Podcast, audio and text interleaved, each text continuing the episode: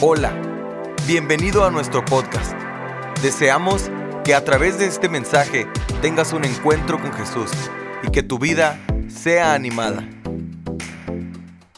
Conocidos en el noreste de los Estados Unidos, la Florida, California, Lima, Perú, México DF y toda la gente que nos escucha en la frontera de Juárez, El Paso, Las Cruces, Midland, Odessa, reciban un saludo desde Cántico Nuevo para ustedes. Que el Señor les bendiga. Gracias por acompañarnos. Qué linda mañana. Estamos celebrando que Jesús resucitó de entre los muertos. Y quisiera tomar como referencia, ya que ustedes están de pie y en reverencia a la palabra del Señor, el capítulo 28 del Evangelio de Mateo. Vamos a leer del versículo 1 al versículo 10 de Mateo 28. Y dice a la letra la palabra del Señor en la versión Reina Valera 60. Pasado el día de reposo, al amanecer del primer día de la semana, vinieron María Magdalena y la otra María a ver el sepulcro. Y hubo un gran terremoto, que hubo un gran terremoto, porque un ángel del Señor descendió del cielo y llegando removió la piedra y se sentó sobre ella. Su aspecto era como un relámpago, su vestido blanco como la nieve. Y de miedo de él, los guardas temblaron y se quedaron como muertos. Mas el ángel respondiendo dijo a las mujeres, no temáis vosotras, porque yo sé que buscáis a Jesús, el que fue crucificado. No está aquí, pues ha resucitado, como dijo. Venid, ven el lugar donde fue puesto el Señor, e id pronto y decid a sus discípulos, que ha resucitado de los muertos y aquí que va delante de vosotros a Galilea, allí le veréis. He aquí, os lo he dicho. Entonces ella saliendo del sepulcro con temor y gran gozo, fueron corriendo a dar las nuevas a sus discípulos. Y mientras iban a dar las nuevas a los discípulos, y aquí Jesús le salió al encuentro diciendo, salve.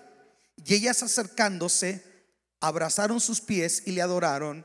Entonces Jesús les dijo, no temáis, id, dad las nuevas a mis hermanos para que vayan a Galilea y allí me verán. Padre, te damos gracias por esta realidad maravillosa tu Hijo, como sello de aprobación de su obra, tú le levantaste de entre los muertos para darnos la esperanza y la vida eterna. Padre, hoy pido tu bendición sobre nuestra reflexión, que toda persona que está aquí sea bendecida y sea tocada por el poder de tu palabra en el nombre maravilloso de Cristo Jesús. Le damos un aplauso al Señor Jesús. Ocupe su lugar si es tan amable. Si alguno de ustedes trae niños y sus niños no pueden estar ah, quietos, siéntase con toda libertad de llevarlos al cunero y no perturbemos la reunión, por favor. La resurrección es la más grande de las esperanzas de la fe cristiana, la más grande. No creemos en reencarnación, no creemos en acumulación del karma, el nirvana y cosas de ese tipo.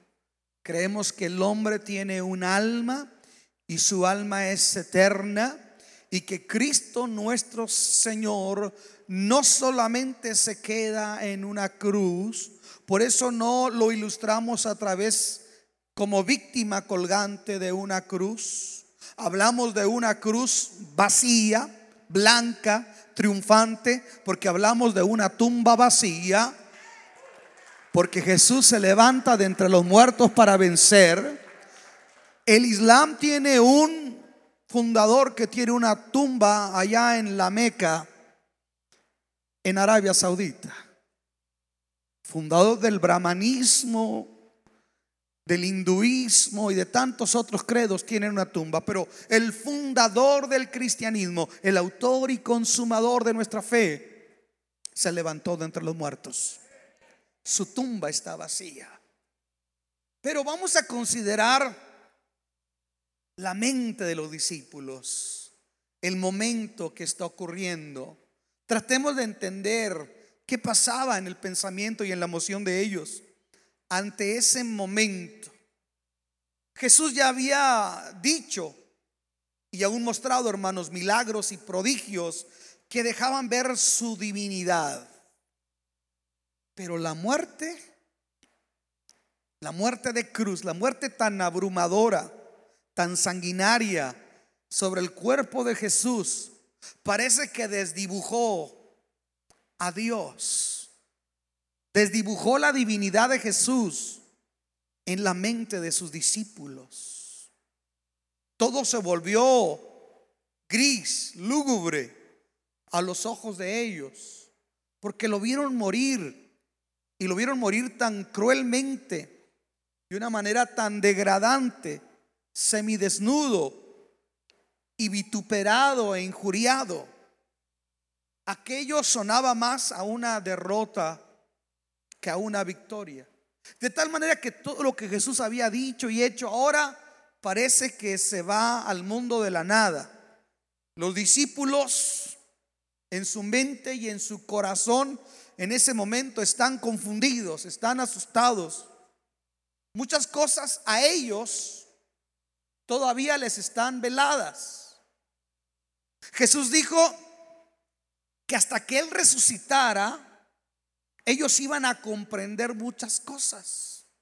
Mientras Él estaba con ellos, les decía, cuando yo resucite, entonces van a entender muchas cosas.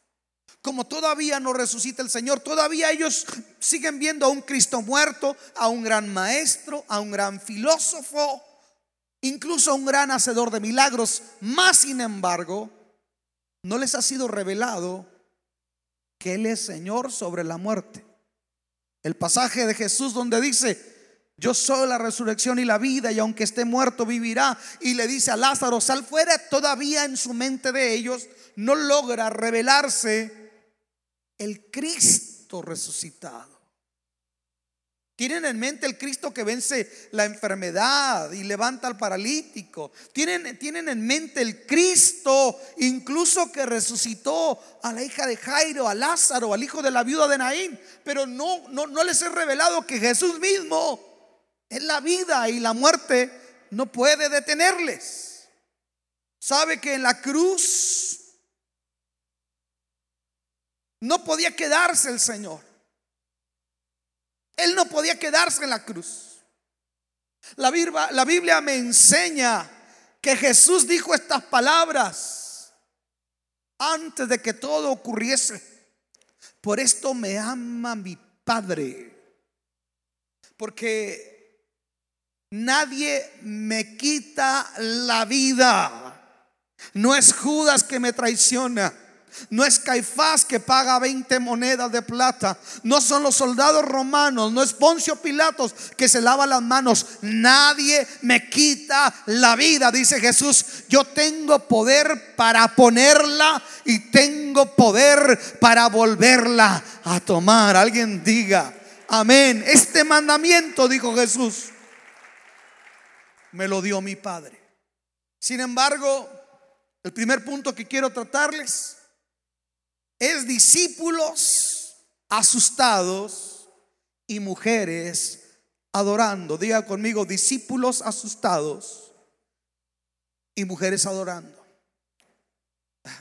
Los discípulos están encerrados en un aposento ahí en Jerusalén, confundidos. como que enfrentan cierto grado de decepción y de frustración. Así lo dejan ver los caminantes de Maús. Pero se había hecho tantos milagros. La misma mar, la tempestad le obedecieron. Nosotros vimos cuando levantó a Lázaro, sin embargo no entendemos por qué la muerte tuvo que acabar con él. Ellos están frustrados, como nosotros a veces estamos confundidos, porque a veces Dios se nos desdibuja ante la agudez de la prueba que estamos enfrentando. Pero aunque ellos están frustrados y confundidos, Aquí las mujeres están haciendo algo totalmente diferente. Están haciendo un acto de valentía.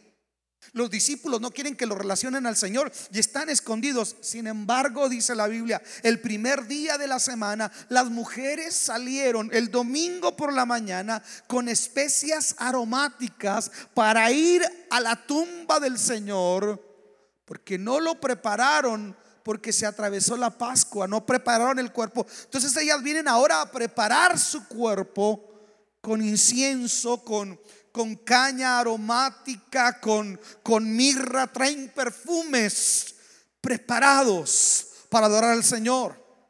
Y esto me enseña algo.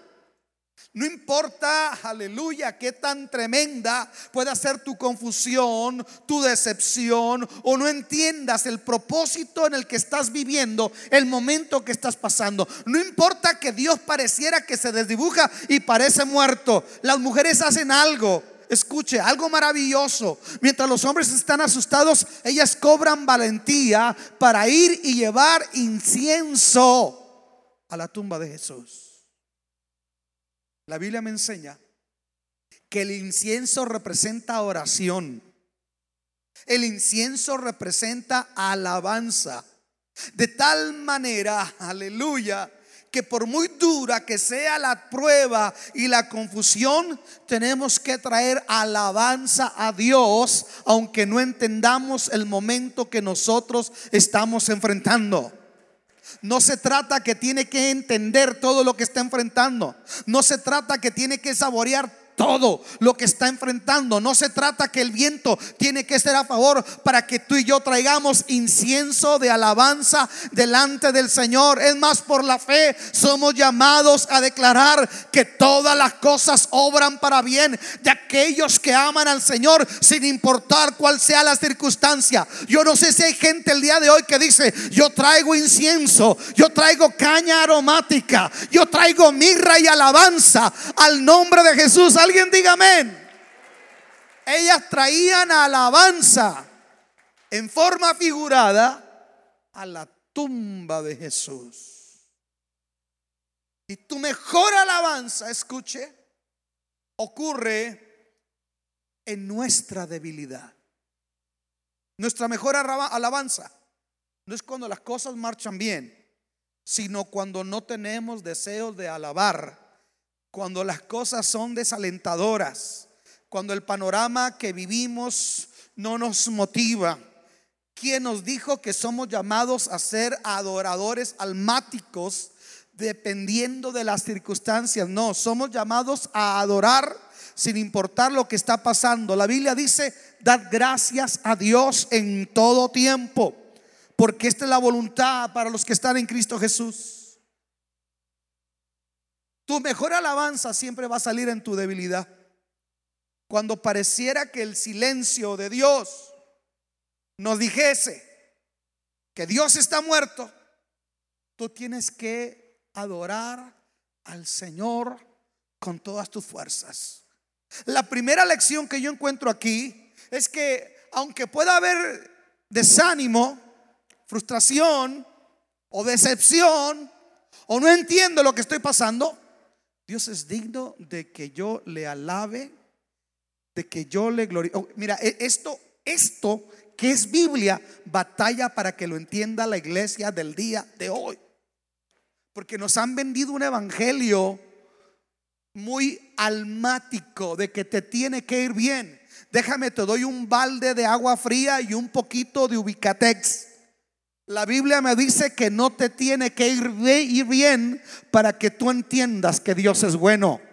Job le dijo a su mujer, no solamente cosas buenas vamos a recibir del Señor, sino que venga lo que venga, Dios sigue siendo bueno, Dios sigue siendo maravilloso. Tal vez hoy sientes que Dios está muerto, tal vez hoy sientes que el problema se ha multiplicado, pero hoy te digo, ten buen ánimo, levanta tus manos, alaba a Dios, porque Él está en control, lo sientas o no lo sientas, Él sigue estando en control y sigue siendo rey y Señor sobre todas las cosas. Alguien dígame, no importa lo que otros digan, no importa lo que sientas, Cristo es el Señor.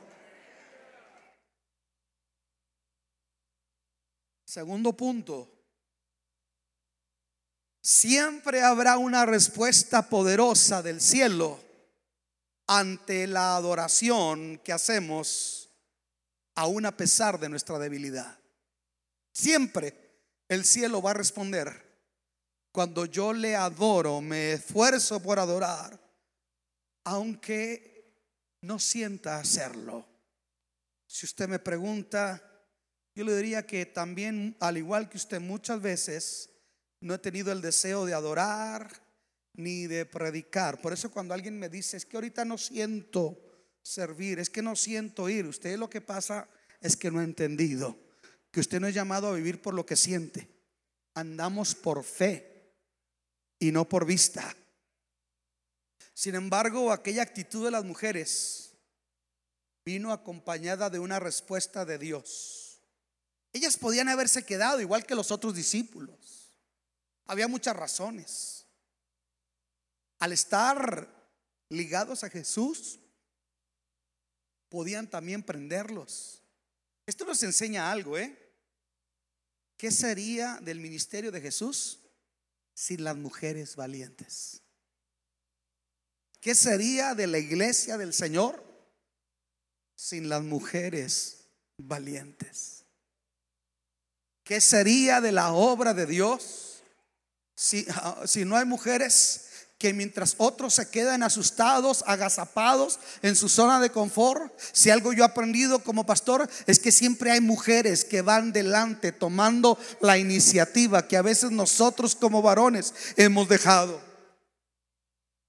Escuche, mas sin embargo ellas, aunque pareciera que el silencio de Dios les dijese que Dios estaba muerto, ellas no se detienen y ellas traen alabanza al Señor. Mm. Y alguien dijo, la ley de la gravedad, todo lo que sube tiende a bajar. Todo lo que sube tiende a bajar. Sale una oración en debilidad sube al cielo, se condensa en alabanza, se convierte en olor grato a los ojos de Dios y Dios es galardonador de los que le buscan. Y Dios responde a los que le invocan. Él es el Dios que ha dicho, clama a mí y yo te responderé. Y te enseñaré cosas grandes y difíciles que tú no conoces. ¿Cuántos me están entendiendo? Ellas traían alabanza al traer incienso y el cielo respondió con una intervención sobrenatural. Escuche, lo primero que ocurrió fue que la tierra tembló. Somos llamados a traer una alabanza a tener un, entendimiento de proclamar a Jesús, de avanzar a la obra de Dios, pase lo que pase, venga lo que venga. Escuchen esto, e, e, en Occidente nos han vendido un concepto equivocado que ciertos partidos son los que van a engrandecer el reino. Déjeme le digo, es mentira. En la China comunista, en países como Irak, Afganistán y Pakistán y la India, donde hay persecución, donde no hay cristianos, la iglesia está creciendo a pasos agigantados. ¿Sabe por qué? Porque la iglesia avanza a pesar de la adversidad y levanta el nombre de Jesús. Y hay milagros maravillosos, hay terremotos espirituales ocurriendo, hay Jesús que se le está apareciendo en mezquitas a musulmanes, hay algo que está ocurriendo en aquel mundo porque hay una iglesia que está avanzando en medio de la adversidad. Que si usted le dijeron que tal o cual partido hace grande a la iglesia, eso es una mentira. La iglesia crece a pesar de la adversidad. Es más, la iglesia es purificada en la adversidad, trae la mejor alabanza para Dios. Y cuando salimos de la zona de confort, es cuando la tierra va a temblar. Alguien diga amén. Es cuando el cielo va a visitar la tierra. Un terremoto ocurre. Segundo, un ángel desciende maravilloso.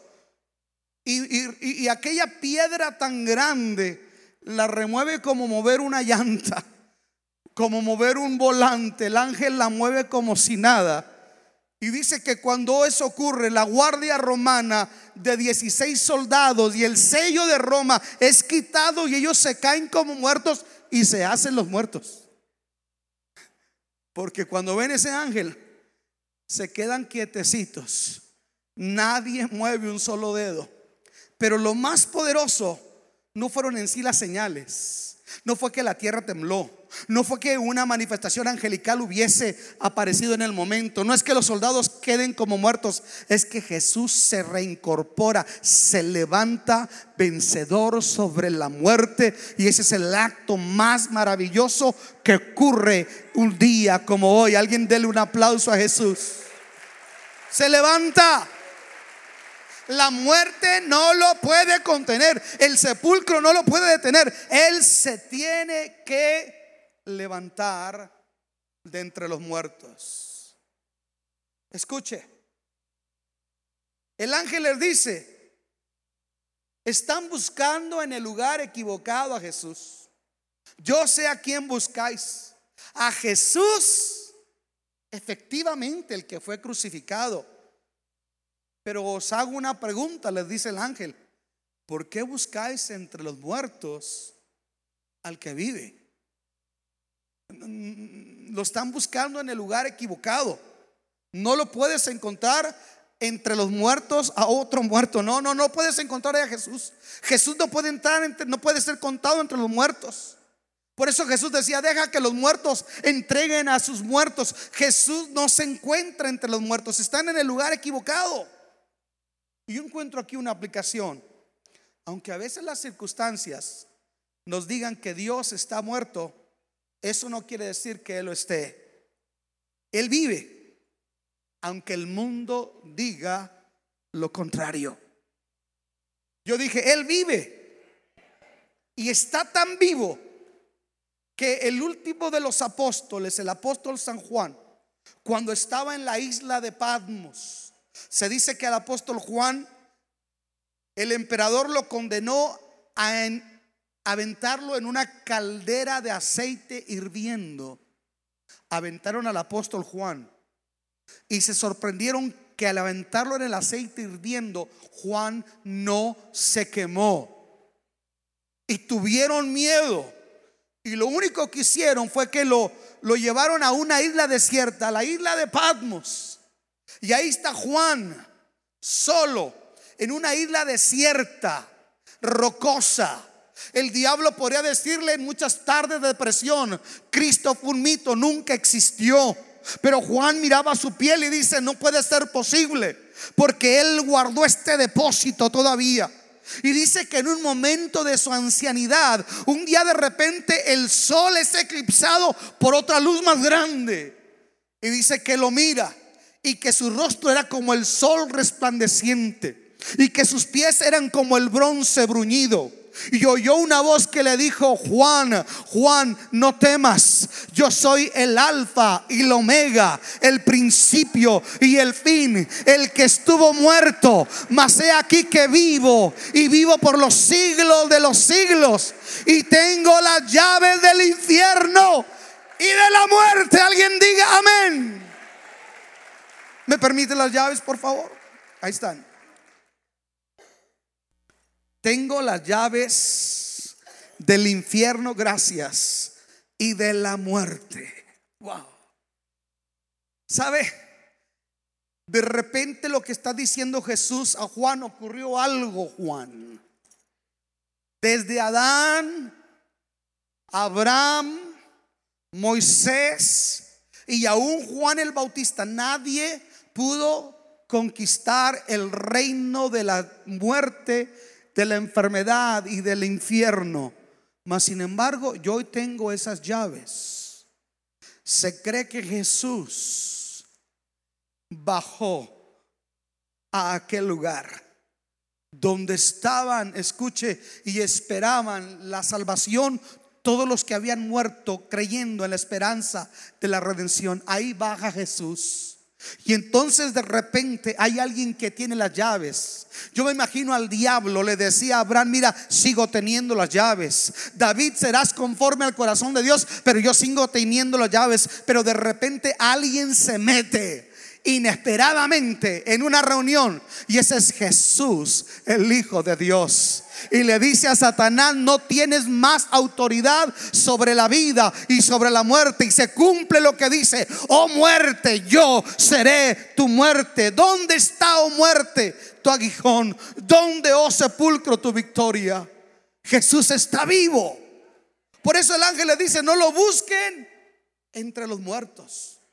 Él no puede estar ahí porque Él es el verbo que se hizo carne. El logos que se hizo carne. Escuche esto. Y ese verbo no puede detenerse en una tumba.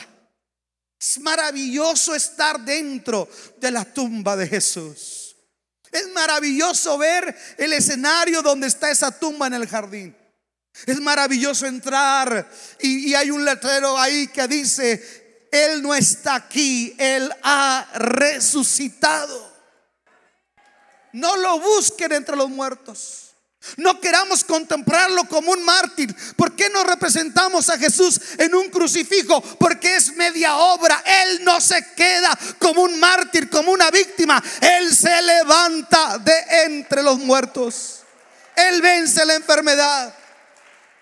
Y lo más maravilloso que me llama la atención es que Él vence con un propósito. Algo que el ángel le dice a las mujeres, vayan y díganle a sus hermanos que Él va delante de ustedes. Wow. Él va delante de ustedes. Oh, los discípulos necesitaban escuchar esa palabra. Porque este es un anuncio de restauración y es un anuncio de esperanza a la vez. Escuchen esto. Qué culpabilidad sentían ellos. Pedro que lo negó, los discípulos que lo abandonaron. Se sentían avergonzados, sentían que le habían fallado a Jesús. ¿Querrá Jesús ahora interesarse en ellos? Si en el momento más crítico lo abandonaron, si están todavía asustados, ¿acaso Jesús se interesará por ellos?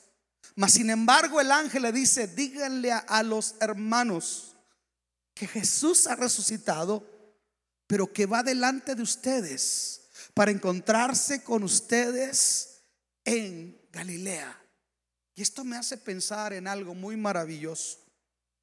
¿Para qué resucita Jesús? Para ir delante de nosotros. Yo dije, qué maravilloso saber que Jesús resucita, está a la diestra del Padre, pero al mismo tiempo Él va delante de nosotros. No solamente está haciendo una aplicación de carácter logístico, que Él va adelante y ellos van atrás.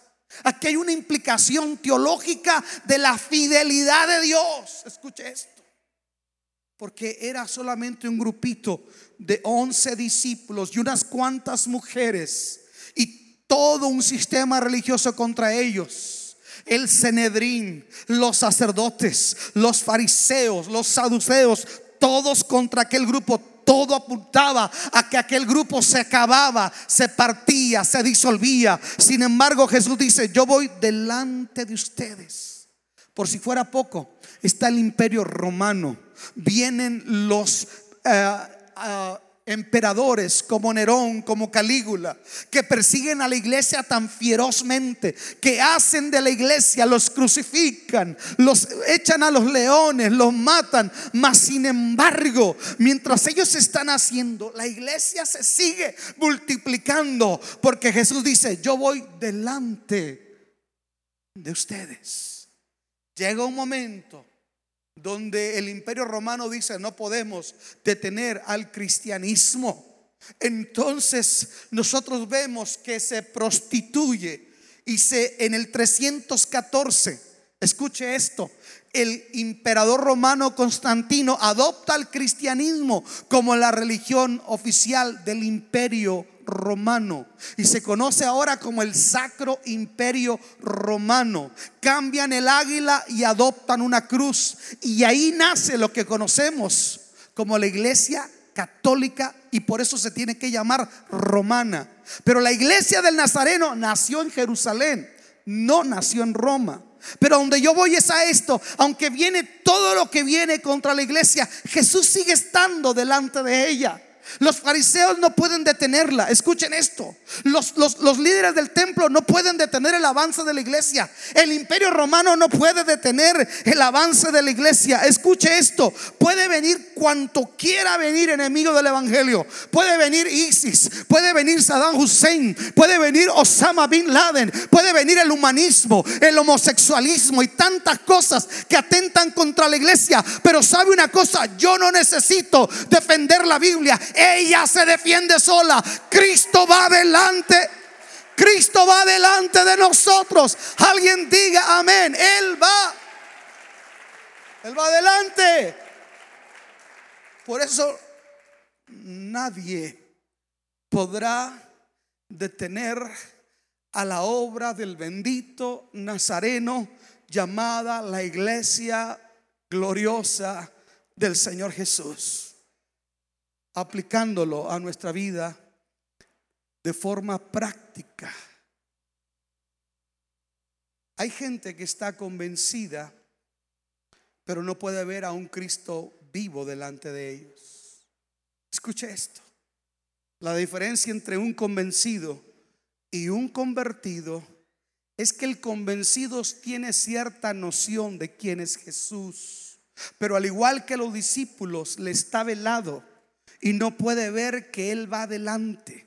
Por eso depende mucho de sus obras, de sus capacidades, de sus virtudes, porque solamente descansa en lo que puede hacer. Escuche esto, nosotros como hijos de Dios somos llamados a creer que Jesús va delante de nosotros. No, no son nuestras virtudes no son nuestras capacidades las que nos abren fuerza, puertas y nos dan la victoria. No, no son nuestra buena fortuna. No es nuestra capacidad. Es que Él, Él, Él va adelante. Porque agarró ese trabajo tan especial? Él va adelante. Porque aunque eh, eh, el infierno se vino contra usted, usted sigue aquí, Él va adelante. Porque aunque han venido pruebas y luchas contra tu vida, todavía sigue de pie. Él va adelante. Cuando los Soto enfrentaban el diagnóstico de ver morir a su pequeña hija de cáncer, Cristo iba delante. Iba adelante. Y cuando Él va adelante, no importa lo que venga, no importa lo que se atraviese. Dice Pablo, ni lo alto, ni lo profundo, ni lo dulce, ni lo amargo, ni principados, ni potestades, ni lo presente, ni lo porvenir. Nada ni nadie nos podrá separar del amor de Dios que es en Cristo Jesús, Señor nuestro, porque Él va delante de nosotros como poderoso gigante. Un Cristo vivo. Un Cristo vivo va delante de nosotros. Y sabe, que la confianza de saber que Él va adelante. Es que yo no sé lo que me depara el futuro. Ya no oro diciéndole, Señor, bendice, bendice lo que quiero hacer. Ahora le digo, Señor, ayúdame a hacer lo que tú ya has bendecido, porque tú vas, tú vas delante. Yo podría decirle que ha habido momentos en nuestra vida que solamente ya después cuando pasan entiendo por qué Dios está en control. Entiendo lo que Él está cuidando y haciendo. Yo no sé qué me depara el mes que viene, el próximo año. Solamente sé que Él va adelante.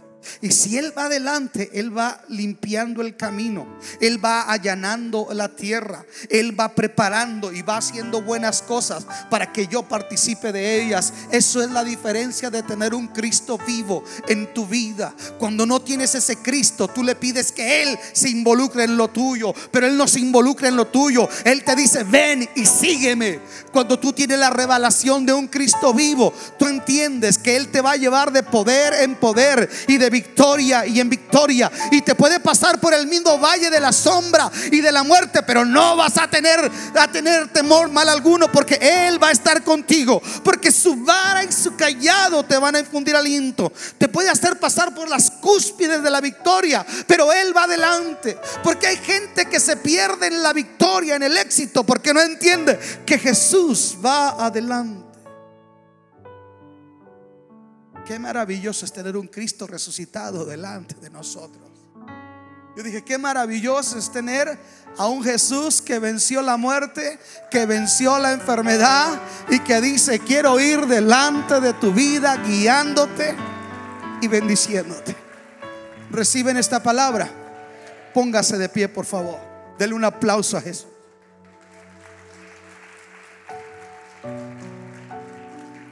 El cristianismo cae o se levanta en una realidad.